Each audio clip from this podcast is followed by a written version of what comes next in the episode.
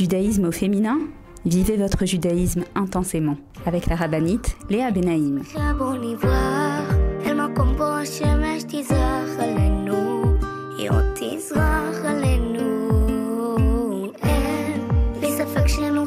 Bonjour à toutes et bienvenue sur Torah Box Radio depuis Jérusalem pour notre émission de judaïsme au féminin. Les filles, j'espère que vous allez bien. Alors, euh, comme vous le savez, dans notre émission, on essaye un petit peu de se connecter au temps et à la paracha de la semaine. En fait, je cherche dans les mois du calendrier juif et également dans la paracha de la semaine euh, des points qui, je pense, sont censés, sont capables de vous renforcer, de vous apporter de la simcha, de vous éclairer, de nous éclairer, parce qu'en fait, je vous parle et je me parle. Alors, qu'est-ce que j'ai prévu pour vous aujourd'hui? Donc cette semaine, on va ensemble se pencher sur la paracha de Mishpatim. La paracha de la semaine s'appelle Mishpatim. Et oui, cette semaine, on va également terminer le mois de Shvat. Bezrat Hashem, dès la semaine prochaine, on entamera euh, le mois de Hadar et donc on se mettra en mode Simcha, en mode joie. Parce que pour arriver à Purim prête, nous devons travailler la joie, la simra, et ce n'est pas une mince affaire. Donc en tout cas, pour aujourd'hui, Bezrat Hashem, je vous propose de vous mettre en place pour une émission spéciale Parashat Mishpatim. Je vous attends les filles, à tout de suite. Retrouvez tout de suite Judaïsme au féminin avec la rabbinite Léa Benaïm. L'opération Je soutiens un soldat, ToraBox vous permet de soutenir un soldat de Tzahal en situation de précarité physique ou morale, où qu'il se trouve. Nos soldats vivent un stress et un danger quasi quotidien. Mais ceux qui ont le plus besoin de nous, ce sont les jeunes soldats venus de l'étranger et qui se sont portés volontaires pour défendre notre terre. Souvent en situation de précarité et livrés à eux-mêmes, ils ont besoin de notre soutien. Grâce aux bons d'achat fournis par ToraBox et aux visites que nous effectuons chaque semaine au sein des bases, nos soldats francophones peuvent s'acheter à manger, de quoi se vêtir et se déplacer. Rendez-vous sur tora-box.com slash je soutiens un soldat. Je soutiens un soldat, c'est le meilleur moyen de soutenir les soldats d'Israël. Avec masser.com, calculez le montant de votre masser en quelques clics. Grâce au site masser.com développé par ToraBox, calculez le montant de votre masser chaque mois de manière simple, précise et conformément à la halakha. Masser.com, un autre site exclusif made in ToraBox.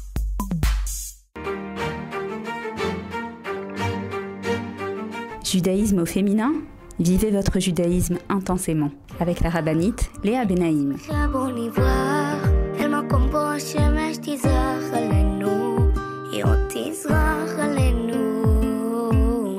Et nous voilà donc pour notre émission de judaïsme au féminin sur Torah Box Radio.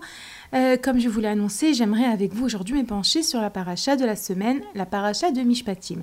C'est important toujours de d'essayer de se situer parce que je suppose qu'il y en a peut-être euh, certaines d'entre vous qui m'écoutez euh, en voiture, euh, en train de cuisiner ou autre chose et que vous n'êtes peut-être pas forcément vraiment penché sur qu'est-ce qu'on a lu la semaine dernière comme paracha, qu'est-ce qu'on va lire la semaine prochaine, où est-ce qu'on se situe exactement. Et c'est important parce que, vous savez, dans cette émission, judaïsme au féminin, je ne suis pas obligée de parler de la paracha de la semaine puisque judaïsme au féminin, en fait, je pourrais aborder tous les thèmes qui sont liés, aux femmes. Mais ça me tient à cœur d'utiliser la paracha parce que je suis intimement convaincue, et en fait, c'est pas une conviction, c'est euh, c'est un fait que j'ai étudié, que j'ai lu, que les sages nous ramènent, qu'un juif est quelqu'un qui vit avec la paracha de la semaine, qui vit au rythme des parachiotes et qui euh, doit être capable d'entendre les messages qu'Hachem veut lui faire passer à travers la paracha. Et évidemment, il s'agit donc d'un appel d'Hachem. La paracha, c'est un appel d'Hachem. C'est quelque chose que je dis régulièrement, mais que comme c'est important, alors ça me tient à cœur de vous le dire encore. Et en plus, et en plus je me dis, bon, il y a peut-être aussi certaines d'entre vous qui n'ont pas l'habitude d'écouter euh, mes émissions. Donc, la paracha, Hachem nous parle à tout le peuple juif, à tous ensemble, il nous dit quelque chose, et également à chacune de nous en particulier. Donc cette paracha de Mishpatim, c'est une paracha euh, qui vient après la paracha de Yitro, la paracha de Yitro, la paracha du don de la Torah. Je vous rappelle que nous sommes en plein milieu, en plein cœur du Sefer Shmot, du livre de Shmot. Ce livre de Shmot qui a commencé avec l'exil, euh, l'asservissement en Égypte, ensuite la sortie d'Égypte, la sortie d'Égypte euh, et l'ouverture de la mer Rouge, et ensuite la semaine dernière la paracha de Yitro, cette paracha où Baruch Hashem, nous avons eu le mérite de recevoir la Torah. Cette semaine, la paracha de Mishpatim commence par le verset suivant. Ve'ele a Mishpatim, asher tasim lifneem. Et celles-ci sont les ordonnances que tu placeras devant eux. Et Rashi, parce que oui, euh, on a souvent besoin de Rashi pour comprendre des notions extrêmement importantes du pshat, de la, du côté le plus euh, première dimension de ce que la Torah veut nous dire, Rashi nous dit et celles-ci sont les ordonnances que tu placeras devant eux. Et Rashi nous dit sur ce verset, partout où il est écrit les, ceux-ci sont, le texte implique une rupture avec ce qui précède. Et lorsqu'il est écrit V les et ceci, il implique un ajout à ce qui précède. Je m'explique.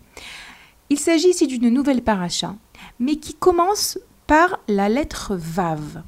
La lettre Vav du mot les et celle-ci, euh, ça peut être, euh, ça vous paraît peut-être une petite lettre. Vous savez, le vav en hébreu c'est un trait, mais en vérité, cette lettre veut dire beaucoup de choses. Elle veut nous dire que cette paracha est liée à ce que nous avons appris, ce que nous avons lu, ce qui avait été écrit dans la paracha précédente.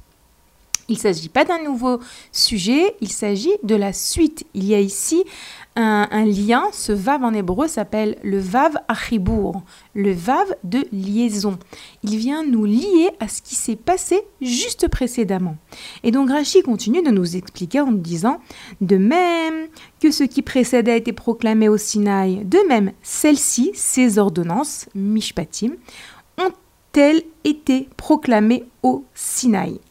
Ok, alors qu'est-ce que cela veut nous dire? Premièrement, vous savez que Ok, le mot mishpatim a été traduit ici par le mot ordonnance. Il s'agit de mitzvot, de ces mitzvot que nous comprenons. Vous savez qu'il y a différentes formes de mitzvot, différentes sortes de mitzvot.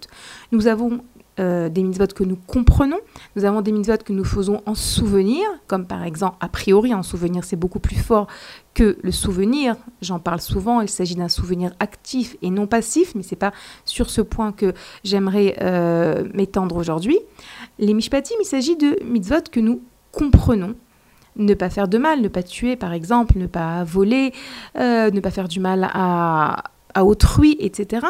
Et il s'agit donc de mitzvot que ici, dans cette paracha, nous allons assister, nous allons voir que Akadosh Baruch ordonne au Israël, à travers Moshe Rabbeinu, 53 mitzvot. Notre paracha compte 53 mitzvot. Sur Combien Je vous pose la question. Combien nous avons de mitzvot dans la Torah? 613.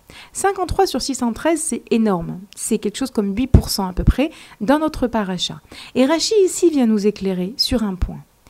La semaine dernière, si on peut dire ça comme ça, c'est pas la semaine dernière, mais enfin, on l'a lu la semaine dernière, oui. La semaine dernière, nous avons assisté au don de la Torah. Le don de la Torah, c'était un événement euh, d'une puissance les Israël ont quasiment vu Hachem. Le monde entier a tremblé de ce moment tellement fort où Dieu a parlé au Bnei Israël. Hachem a donné les deux premiers commandements. Hachem a parlé au Bnei Israël à tel point que les Bnei Israël en sont morts. On dit que les Bnei Israël sont morts de la de la de, de l'intensité de ce moment et les anges ont dû venir euh, les hum, réveiller à l'aide d'une rosée de résurrection des morts. Et vraiment, euh, je ne sais pas si j'en ai assez parlé la semaine dernière, mais c'est très important. On a, une mitzvah de s'imaginer, de se souvenir du don de la Torah, de se l'imaginer en fait, parce que ce souvenir, euh, oui, on y était, nos neshamot y étaient, mais c'est plus que l'inconscience, c'est l'inconscient de nos neshamot. Mais on a, oui, ce devoir de s'imaginer ce moment tellement fort de notre histoire où Hachem nous a choisi comme peuple, nous a donné la Torah comme Ktuba, comme acte de mariage, et, où les Israël ont dit cette euh, expression qui est restée depuis tellement euh, ancrée dans notre... Euh, dans, tout ce qu'on notre rapport au judaïsme, cette expression de Naase Venishma, nous ferons et nous comprendrons, à tel point qu'Hachem a dit Mais qui a dévoilé à mes enfants ce secret? Ces deux mots nous ferons et nous comprendrons. Les Israël ont précédé le nous ferons. Ils ne savaient même pas encore exactement qu'est-ce, que, qu'est-ce qui les attendait. Euh, Hachem parle d'un secret. Qui a dévoilé ce secret à mes enfants? Donc, Béhémet, la semaine dernière, c'était une paracha très forte, une paracha euh, qui, qui a transformé le, le, peuple juif tout entier, parce que ça y est, on est marié à Hachem, ça y est, on a reçu la Torah. Cette paracha que nous lisons cette semaine commence par le Vav pour nous dire Sache que la semaine dernière, lorsque tu as reçu la Torah, et cette semaine où nous allons euh, détailler 53 mitzvot, eh bien, ces mitzvot également ont été donnés au mont Sinaï. Le mont Sinaï, c'est pas que le waouh, c'est pas que ce, moment de, d'intense proximité avec Hachem. Le judaïsme, la Torah, c'est au jour le jour. Cette paracha de Mishpatim, a priori, on pourrait se dire bon, alors ok, on a reçu la Torah la semaine dernière, c'est très fort, donc maintenant on va nous parler de mitzvot dans le même sens, de mitzvot qui réveillent notre, notre regesh, notre cœur, des mitzvot comme l'amour d'Hachem, comme la emuna. Non, la paracha qui suit le don de la Torah, c'est une paracha qui est truffée de mitzvot de Ben Adam la Chavero, de notre manière de nous comporter à autrui. Parce qu'ici, il y a un message qui est très clair, comme nous le dit Rashi. Ces mitzvot-là, qui peuvent nous paraître parfois tellement précises, euh, tu ne peux pas, par exemple, voir un objet et ne perdu et ne pas chercher à le rendre à la personne qui l'a perdu ou bien lorsque on a volé qu'est-ce qui se passe? Ou bien quelqu'un qui a, qui a dû devenir un serviteur un esclave parce qu'il n'avait pas de quoi rendre euh, ce qu'il a volé, qu'est-ce qui se passe avec lui. Beaucoup, beaucoup de mitzvot comme ça qui, qui peuvent paraître un petit peu techniques peut-être même. C'est pas pour rien si Hachem a choisi que Dafka, justement, après le don de la Torah, on vient et on te donne des mitzvot entre guillemets techniques pour t'apprendre que recevoir la Torah, se marier avec Hachem, c'est un mode de vie, c'est un mode d'emploi de ce monde. C'est pas juste waouh, les grands moments. Vous savez, on a tous et toutes des grands moments dans notre vie.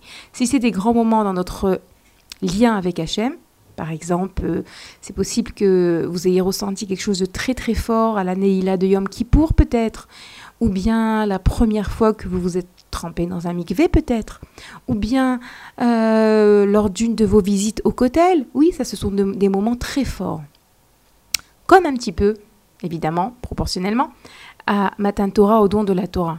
Mais cette paracha qui vient juste après, et qui commence par la lettre Vav, qui veut dire et, et voilà les préceptes. C'est pour nous dire que attention de croire que la Torah, que notre lien avec Hachem se résume à juste les grands moments, juste les mitzvot qui, qui me paraissent euh, peut-être plus importantes, plus fortes, plus prenantes, plus, avec plus d'impact. Non.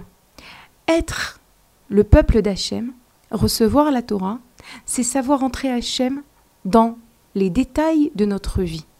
C'est savoir que les 613 mitzvot, c'est pas toujours waouh. Il y a des fois des choses qui sont pas agréables. Il y a des fois des choses qui sont difficiles. Il y a des fois des choses qui nous demandent de nous surpasser. Il y a des fois des choses qui nous demandent de la précision. Par exemple, dans les lois de Tarat Amishpacha, de la pureté familiale, on nous demande de la précision. Dans les lois du Shabbat également, dans les lois de la cache-route également. Alors, pourquoi est-ce que je mets l'accent sur ça dans cette émission aujourd'hui? Parce que oui, il faut être prudent. Notre relation à Hachem, c'est oui, waouh, c'est quelque chose de grand, c'est quelque chose de fort, c'est quelque chose d'intense.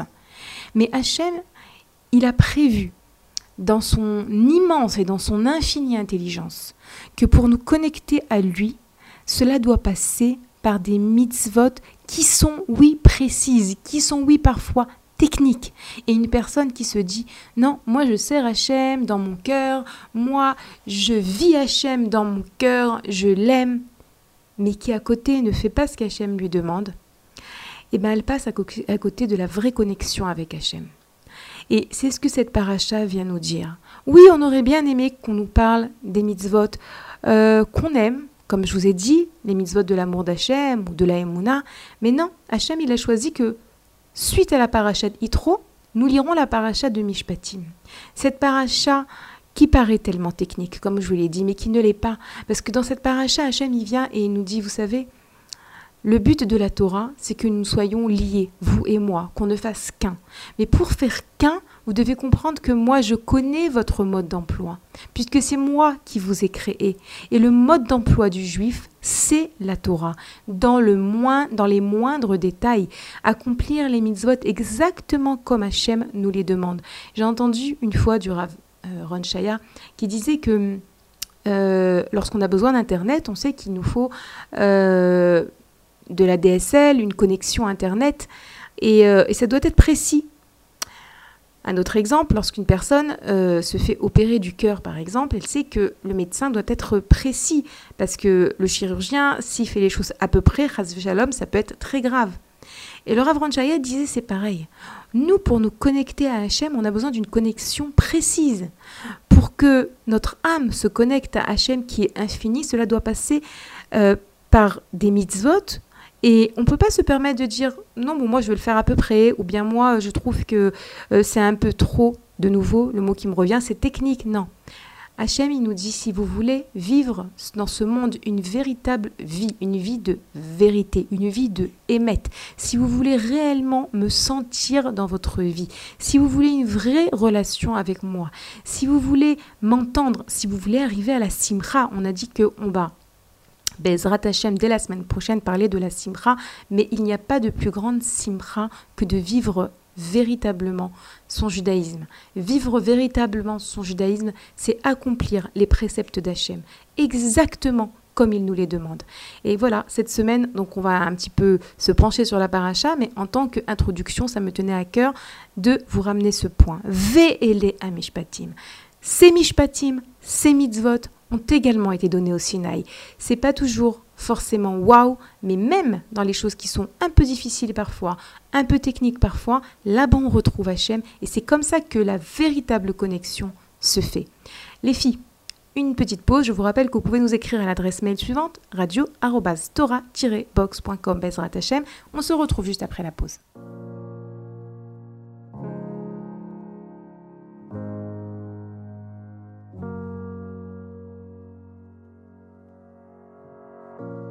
אדונו אילום אשר אשר מלך בטרם כל יציר נברא ליאס ליאס נעזו בחרצוי כל עזי מלך שמוי נקרא ויחרי ככלויס הכל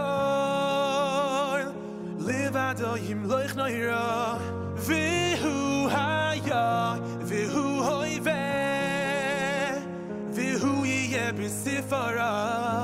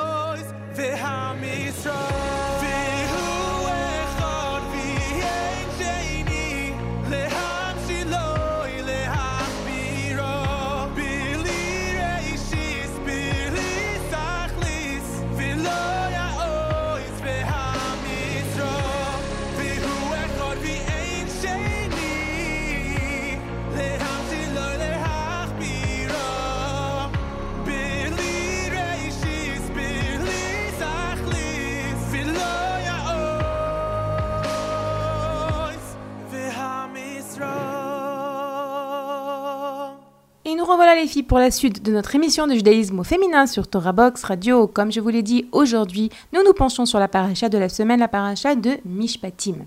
Donc, euh, quelque chose d'intéressant aussi, donc j'ai bien expliqué. Pour celles qui n'ont pas écouté le début de l'émission, je vous recommande de l'écouter lors de nos nombreuses rediffusions sur Torah Box Radio et même sur le site de Torah Box. Vous pouvez retrouver toutes nos émissions depuis deux ans et demi, Baruch Hashem. Donc on a expliqué le rapport entre cette paracha et le don de la Torah la semaine dernière. Maintenant, j'aimerais un petit peu qu'on se penche sur certains versets, certaines mitzvot de la paracha. Comme je vous l'ai dit, cette paracha compte 53 mitzvot. Et cette paracha est appelée par le Rav Chaim Shmulevitz parachat à chesed. C'est une paracha qui va nous apprendre c'est quoi le chesed, qui va nous apprendre comment être sensible à l'autre selon la Torah. Attention, selon la Torah. Parce que, comme je l'ai dit juste précédemment, avant la pause, euh, la Torah, c'est le mode d'emploi de ce monde. C'est pas comme moi je pense, mais c'est comme Hachem pense. Et comme Hachem pense, c'est ce qu'il y a de plus vrai et de plus précis. Donc, d'abord, d'abord, je vais me pencher sur euh, le début, la première mitzvah de cette paracha, qui parle d'un esclave. Lorsque tu achèteras un serviteur hébreu, il servira six années et dans la septième, il sortira vers la, liberté gratuitement. Une minute. Je vous, continue, de lire euh, en, français pour que ça aille un petit peu plus vite parce que j'ai beaucoup de choses à vous dire. Si seul il est venu, seul il sortira. S'il est marié, s'il est marié d'une femme, sa femme sortira avec lui, etc., etc. Euh, je saute quelques versets. Voilà. Et si dire le serviteur dira j'ai aimé mon maître, ma femme et mes filles, je ne sortirai pas libre, qu'est-ce qu'il faut faire à ce moment-là? Si le serviteur ne veut pas sortir, euh, son maître le fera approcher des juges, il le fera approcher de la porte ou du poteau, son maître poinçonnera son oreille avec un poinçon, il le servira pour toujours. Ok, quel rapport avec nous? Aujourd'hui, il n'y a pas d'esclaves. Aujourd'hui, euh, on n'a pas l'occasion euh, d'accomplir ces mitzvot qui sont liés à l'esclave. Donc, qu'est-ce que, pourquoi? Pourquoi lire? Pourquoi apprendre? Non, non, non, attention, je vous rappelle, la Torah est intemporelle. La Torah est intemporelle. Il n'y a pas un mot, il n'y a pas une lettre de la Torah où on n'a pas quelque chose à apprendre pour notre vie, pour nos vies. Donc, qu'est-ce qu'on peut apprendre de ce cas de figure d'un esclave qui peut-être ne veut pas être libéré, en fait, les sages nous expliquent que lorsqu'on parle d'un éved, d'un esclave, eh ben, il faut savoir qu'aujourd'hui, nous sommes, oui, parfois encore des esclaves, encore des avadim. De qui nous sommes les esclaves? C'est une question que je vous pose et que je me pose. De qui sommes-nous les esclaves éventuelle. Oui, parce que Hachem, nous, Hachem a libéré les Juifs d'Égypte pour que nous devenions, pour que les Israël deviennent son peuple. C'est ce qu'il avait dit, c'est ce qu'il avait fait dire à Paro. Il avait dit Shlachetami veya. Libère, renvoie mon peuple afin qu'il me serve. Veya avduni. Ce mot qu'il me serve, c'est le même mot que Eved, que esclave, un serviteur. La condition, la raison pour laquelle Hachem nous a sortis d'Égypte, c'était pour que l'on soit son peuple, pour qu'on soit son, entre guillemets, esclave. esclave, ça a une connotation, négative, je suis d'accord avec vous. Mais en hébreu, le mot Eved, il a été traduit par esclave, il peut être traduit également par serviteur.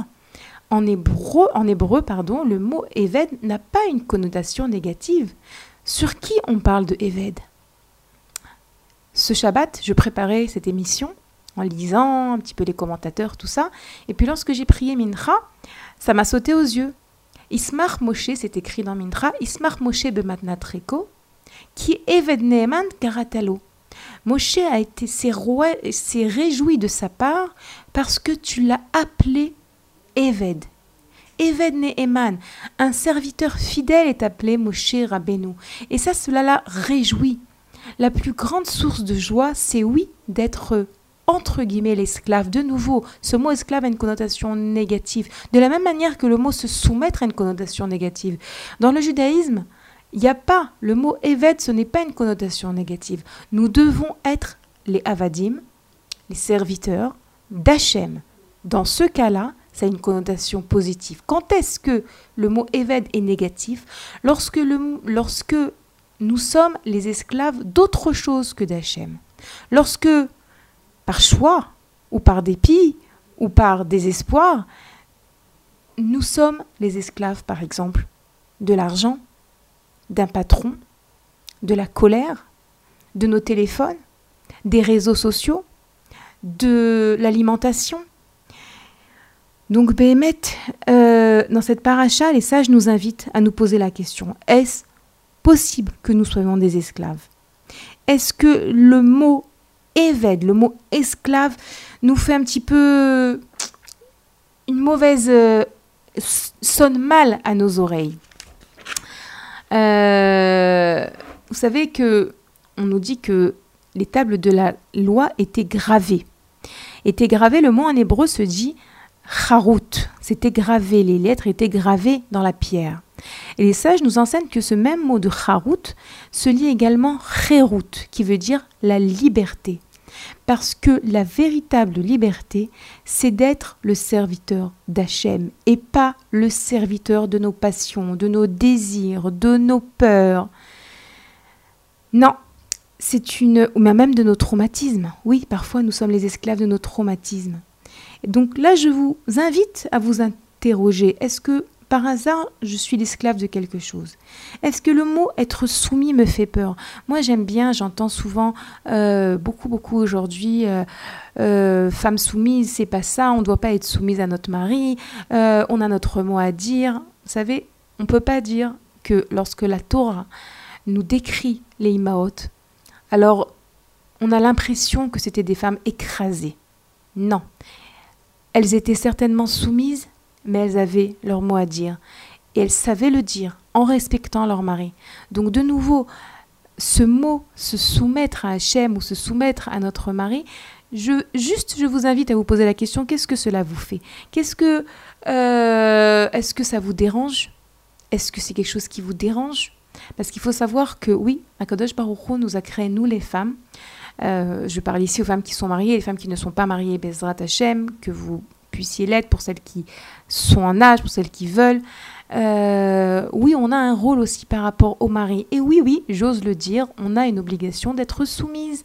Ça ne veut pas dire être écrasé, ça ne veut pas dire euh, être effacé. Mais oui, on a une obligation de respecter. Et il y a dans ce respect une certaine forme de soumission euh, qui est saine. Attention, de nouveau, tout est une question de comment est-ce qu'on comprend les mots, parce que c'est vrai que les mots en français, euh, ils, sont, ils ont été déformés. Vous savez, on nous dit que la terre d'Israël s'appelle Knaan dans la Torah.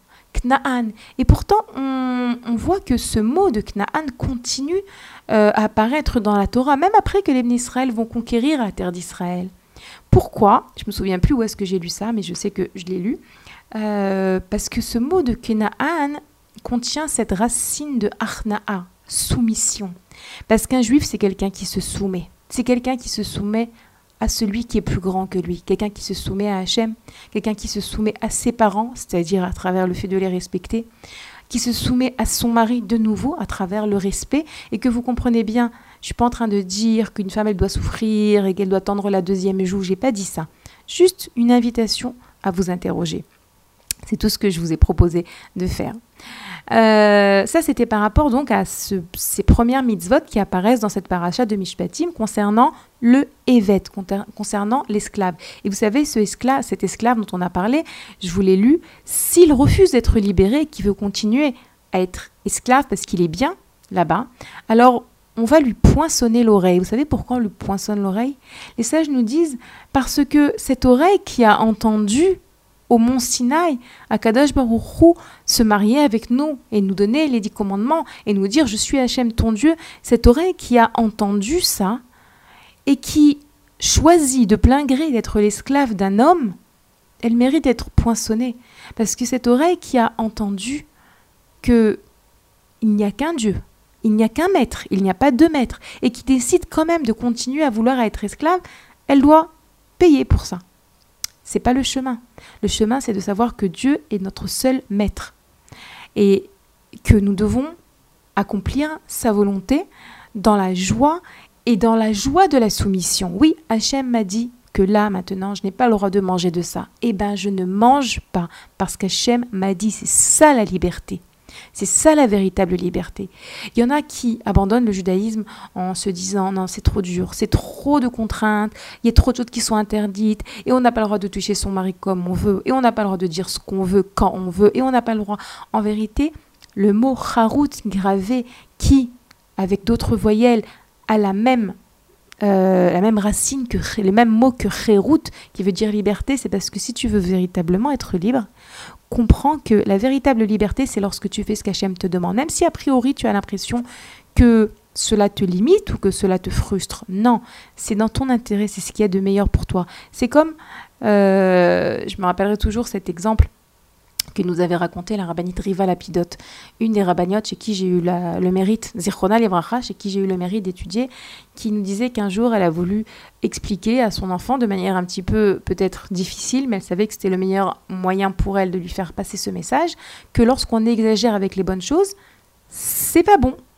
Et donc euh, un jour son fils est venu, lui a demandé, ou sa fille, je me souviens plus, de la glace. Et elle l'a laissé, elle l'a laissé finir tout le pot de glace.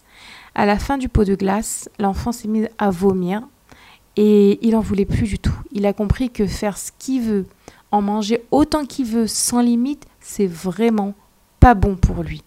Alors parfois on apprend par la manière dure, et là je vous invite à apprendre par la manière agréable. Akadosh Baruch qui nous demande les limites qu'il nous met, c'est ça la véritable liberté. Lorsque je ne touche pas mon mari pendant une partie du mois, c'est parce que je suis libre de faire le choix, le choix de suivre les lois d'Hachem et parce que je suis convaincue que Hachem, dans son infini amour pour moi, ne peut me demander que des choses qui sont dans mon intérêt. En vérité, c'est ça la base de la soumission. Je suis soumise parce que je sais que la personne face à laquelle je veux être soumise, ou bien pas la personne Hachem face à laquelle je veux être soumise, m'aime et ne cherche que mon intérêt. C'était quelques notions de réflexion autour de, des premières mitzvot de la Torah, de cette paracha, pardon. Eved, c'est quoi être un esclave? Les filles, on va faire une petite pause. Je vous rappelle que vous pouvez nous écrire à l'adresse mail suivante radio-tora-box.com. A tout de suite, les filles, je vous attends. Retrouvez tout de suite Judaïsme au féminin avec la rabbinite Léa Benaïm. Avec masser.com, calculez le montant de votre masser en quelques clics. Grâce au site masser.com développé par ToraBox, calculez le montant de votre masser chaque mois de manière simple, précise et conformément à la halakha. Masser.com, un autre site exclusif made in ToraBox. Apprenez les chants de Shabbat avec ToraBox.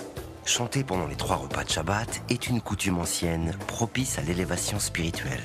Elle transforme vos repas de Shabbat en une expérience inoubliable. Grâce à Torah Box, apprenez les chants traditionnels et créez une ambiance typique qui, l'air de rien, vous rapprochera d'Hachem. Rendez-vous sur torah-box.com slash chant pour découvrir les plus belles mélodies juives de Shabbat et des fêtes. Ou sur torahbox.com slash édition pour commander le livret et le CD des chants de Shabbat.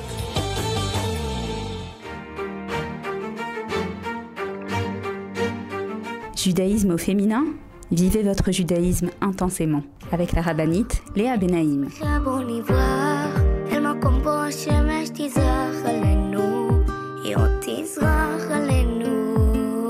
Et nous revoilà les filles, donc pour notre émission de judaïsme au féminin sur Torah Box Radio. Waouh, j'ai dit des choses très fortes aujourd'hui. Hein. Je vous dis tout de suite que cette semaine, c'est pas une émission facile, c'est une émission où je suis exigeante avec vous parce que je sais que vous êtes capable de me suivre, capable de comprendre ce que je veux dire, parce que je sais que ma chère n'est pas loin et que donc on a du travail à faire et qu'on peut plus se cacher les yeux. Donc on continue, pour celles qui ne comprennent pas de quoi je parle et qui n'ont pas, peut-être pas suivi le début de l'émission, vous pouvez la rattraper sur euh, les différents, la radio de Torah Box tous les jours. Nous avons des rediffusions ou également sur le site. Alors les filles, comme je vous l'ai dit tout à l'heure, le Rafram Ishmoulevitz parle de cette paracha comme la parachat à Chesed.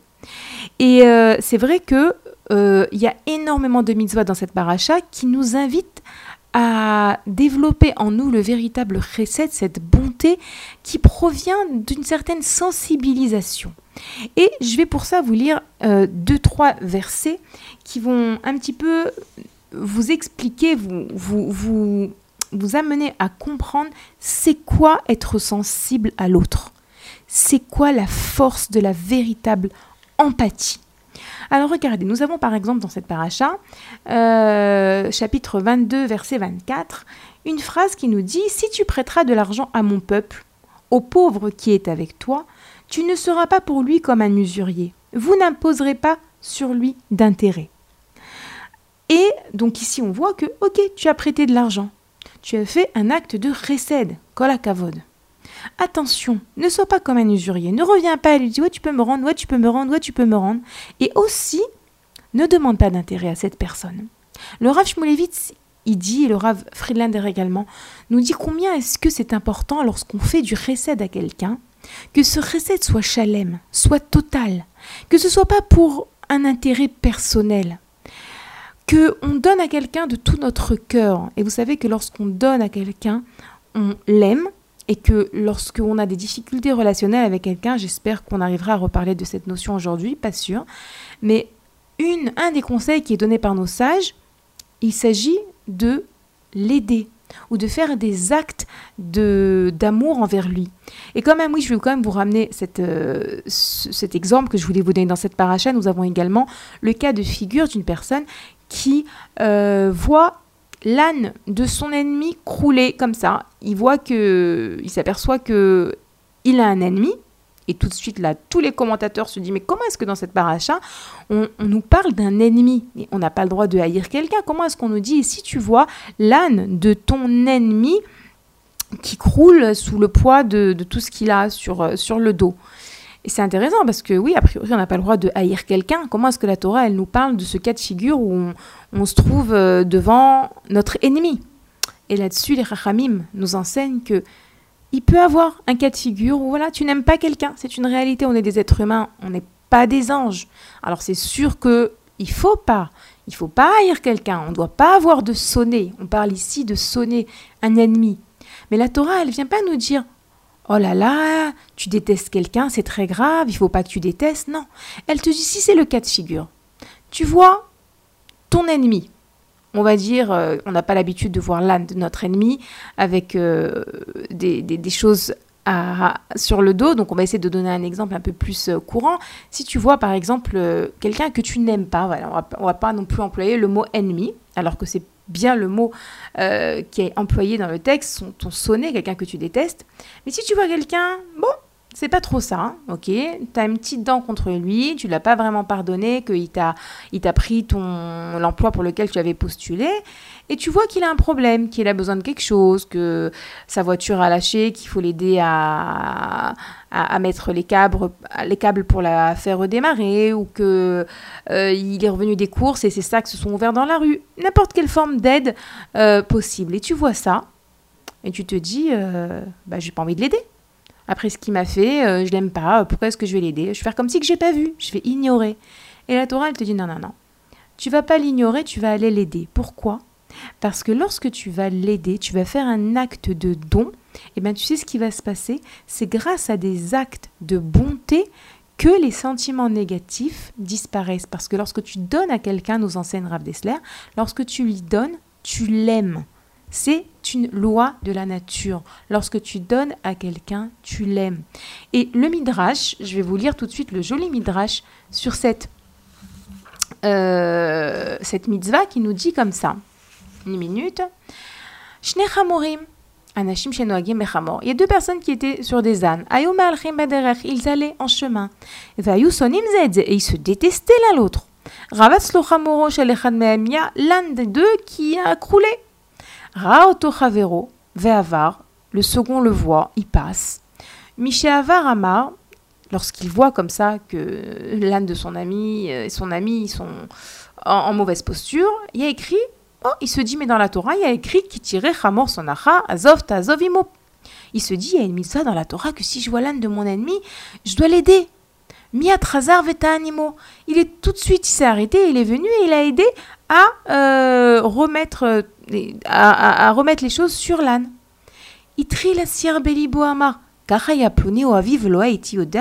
L'autre, il se dit quoi Il est tellement gentil, il est venu, il m'a aidé, il aurait pu m'ignorer, il m'a aidé.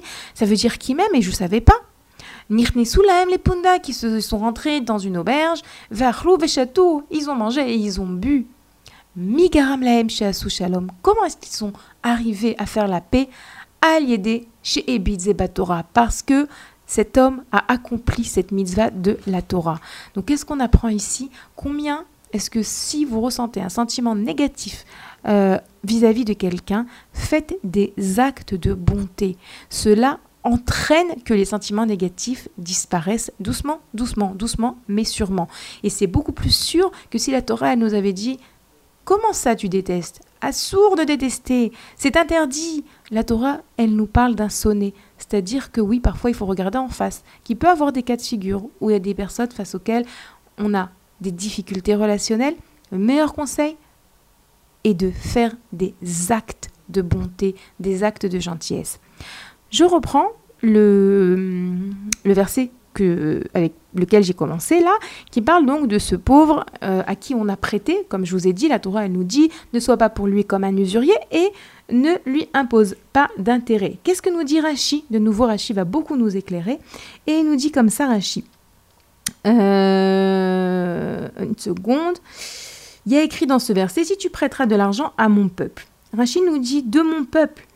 Et un païen, priorité à mon peuple. Un pauvre et un riche, priorité aux pauvres. Les pauvres de ta ville et les pauvres d'une autre ville, priorité à ceux de ta ville. Une seconde, je saute quelques lignes. Euh, hmm, voilà, il continue Rachid et nous dit ça veut dire quoi au pauvre qui est avec toi? Au pauvre qui est avec toi, c'est écrit Imar. Ça veut dire quoi le pauvre qui est avec toi? Très intéressant. On pourrait dire bah, le pauvre qui est avec toi, le pauvre que tu, que, tu, que tu côtoies, le pauvre que tu as rencontré, le pauvre que tu connais. Non. Ici, Rachid nous dit que cette expression, le pauvre qui est avec toi, vient nous dire considère-toi comme si tu étais toi-même un pauvre. C'est très intéressant.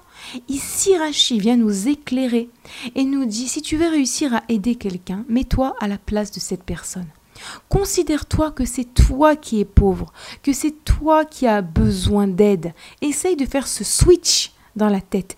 Essaye de t'imaginer que en réalité, euh, tu te mets à sa place en fait. Tout simplement, tu te mets à sa place. Vous savez que c'est très fort, ça paraît très simple. Peut-être que vous êtes en train de vous dire, bon, qu'est-ce qu'elle a dit là? On se met à la place de l'autre. Alors imaginez un autre cas, peut-être que le pauvre, euh, ça vous parle pas. Imaginez-vous une amie à vous euh, qui a des problèmes de couple et qui se plaint et qui vous raconte qu'est-ce qu'elle traverse, qu'est-ce qu'elle vit. Essayez de vous mettre à sa place, comme c'est difficile, essayez de la comprendre, essayez ce qu'on appelle d'être empathique. Regardez un autre verset de cette paracha qui vient nous renforcer dans cette idée, cette notion extrêmement importante d'essayer de comprendre l'autre, d'essayer de ressentir une véritable peine pour l'autre au point où on veut l'aider parce qu'on comprend ce qu'il traverse, parce qu'on s'est mis à sa place, évidemment tout avec mesure. Hein on a ici un autre verset, chapitre 23, verset 9. Veger lotilchatz, et un étranger, tu ne le pressureras pas. Et vous connaissez, vous, l'âme de l'étranger, car vous avez été étranger dans le pays d'Égypte. Le Rav Zax, il nous dit, regardez, le Rav Jonathan Zax, qui était le grand rabbin d'Angleterre, il nous dit, c'est très très fort ce qu'il a écrit dans ce verset. Ici, on nous dit que lorsqu'il y a un étranger, il faut bien se comporter avec lui. Lorsqu'on parle d'un étranger, vous savez, c'est même par exemple un nouveau voisin dans l'immeuble, un nouvel élève en classe, au travail, tout celui qui est étranger à un endroit où nous, on n'est pas étranger. Le verset nous dit, tu, vas, tu ne pressureras pas l'étranger parce que tu comprends son âme, parce que toi aussi tu étais étranger en terre d'Égypte. Il nous dit quoi? La Torah, elle nous rappelle ici qu'on peut comprendre l'étranger parce qu'on était étranger on doit réussir à s'identifier en utilisant peut-être des choses de notre passé ou bien même notre imagination. C'est très important de réussir à, à se surpasser à ce niveau-là. C'est un mamage, une demande de sensibilisation par rapport à ce que l'autre traverse et qui, qui nous paraît peut-être parfois, et vous savez quoi, qui pourrait paraître parfois euh, inhumain. C'est pas possible. Comment est-ce que tu peux comprendre ce que l'autre traverse alors que toi-même tu as ton lot? Toi aussi tu as tes difficultés. Comment est-ce que tu peux te mettre à la place de l'autre? Et pour ça, je vais vous lire euh, quelques mots qui ont été écrits par une femme extraordinaire qui s'appelle Etty Hilsom dans son livre Une vie bouleversée. Cette femme qui a donc péri dans les camps et qui avait une âme d'une sensibilité mais indescriptible, indescriptible. Elle a été capable, dans des situations atroces, on parle ici de la Seconde Guerre mondiale, elle a été capable de ne pas voir le nazi qui est en face d'elle, mais de voir l'homme qui est en face d'elle. De nouveau, on n'est pas à ce niveau, de nouveau, on ne nous a pas non plus demandé d'être à ce niveau parce que ici il s'agit euh, de, de, nazis, d'accord, d'assassins, d'accord. Mais nous on parle de écoutez, je vais vous lire ce qu'elle a écrit et à nous de prendre ça dans nos relations au jour le jour avec les gens qui nous entourent. Regardez ce qu'elle écrit, Etty Hilsom. Je ne suis pas particulièrement impressionnable. Non que je sois courageuse, mais je sais que j'ai en face de moi des êtres humains et que je dois faire de mon mieux pour comprendre chacun des actes d'un individu. Elle veut comprendre les actes d'un individu. Et c'est précisément là ce qui était important ce matin. Non qu'un jeune officier bougon de la Gestapo ait hurlé contre moi, mais le fait qu'au lieu de m'indigner, j'ai eu envie d'aller vers lui et de lui demander s'il avait eu une enfance très malheureuse, ou si sa fiancée venait de le quitter, car il semblait surmené et épuisé, maussade et affaibli. J'aurais aimé commencer à m'occuper de lui sur le champ, car je sais que des jeunes gens aussi pitoyables deviennent dangereux dès qu'on leur donne le moindre pouvoir sur leurs semblables. Donc elle n'est pas naïve, d'accord? Elle n'est pas naïve, elle sait combien ces gens-là peuvent être dangereux, mais elle veut essayer de le comprendre, elle veut essayer de, l'aider. Et bien, maître, on va conclure sur cette idée c'est le grand message de cette paracha. J'ai pas eu le temps, malheureusement, de vous donner les différents exemples que je voulais vous ramener. Il y a différents exemples dans lesquels on voit dans cette paracha, dans les différentes mitzvot euh, qui apparaissent dans cette paracha, combien est-ce qu'Hachem nous demande d'être sensible à l'autre. Si c'est à la veuve et à l'orphelin, nous dit la Torah, attention, fais attention à la veuve et à l'orphelin. Parce que lorsque tu leur fais quelque chose de mal, alors ils ont une double douleur. C'est pour ça d'ailleurs que dans les versets dans lesquels on parle de la veuve et l'orphelin, les mots sont doublés. Chaque mot dans les versets sont doublés. Il y a écrit là-bas im anete aneoto, ki im tsaok elai, shamoa akoto. Tout est doublé. Chacun des verbes du vers, des versets concernant la veuve et l'orphelin sont doublés. Pourquoi nous dit le rabbi de Kotsk nous dit parce que le cri de la veuve et l'orphelin, il est double. Un, pour la douleur qu'on lui a fait, la peine qu'on lui a fait. Deux, parce qu'il se dit, si j'avais un père, si j'avais un mari, ce serait pas passé comme ça, j'aurais été protégée. Donc leur douleur est double, leur cri est double, et la réponse d'Hachem aussi est double. Donc toute cette paracha, cette paracha ta recette, comme je vous l'ai dit, qui est appelée par Rav Shmulevitz la paracha de la bonté, vient, nous invite à être sensibles à autrui, en étant présent, en étant actif, en ne en n'ignorant pas la douleur de l'autre, en s'efforçant de donner ce qu'on peut donner dans chaque situation. Donc Bezrat Hachem, et oui, et tout ça parce que nous sommes les Avadim, nous sommes les serviteurs d'Hachem, nous avons ce mérite, cette joie profonde d'avoir été choisis. Et voilà, j'ai un petit peu essayé de résumer tout ce que je vous ai apporté aujourd'hui. Euh, j'espère en tout cas que vous êtes renforcés. Moi, oui, avec vous, toujours, Baruch Hashem. Je vous remercie d'avoir passé ce moment avec moi et je vous euh, souhaite une bonne semaine. À très bientôt, la semaine prochaine, pour une émission spéciale Adar, la joie. À bientôt.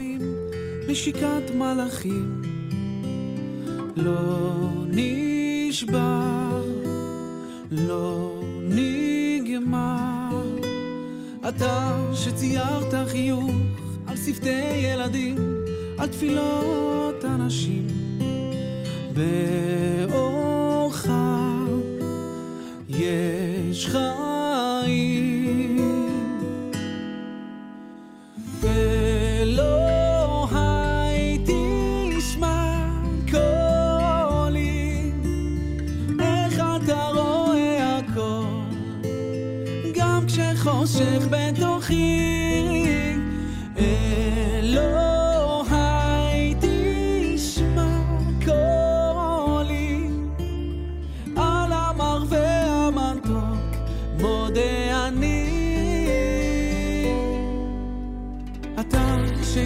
שהגשמת בי חלק, חלומות רחוקים שהפכו לחיים.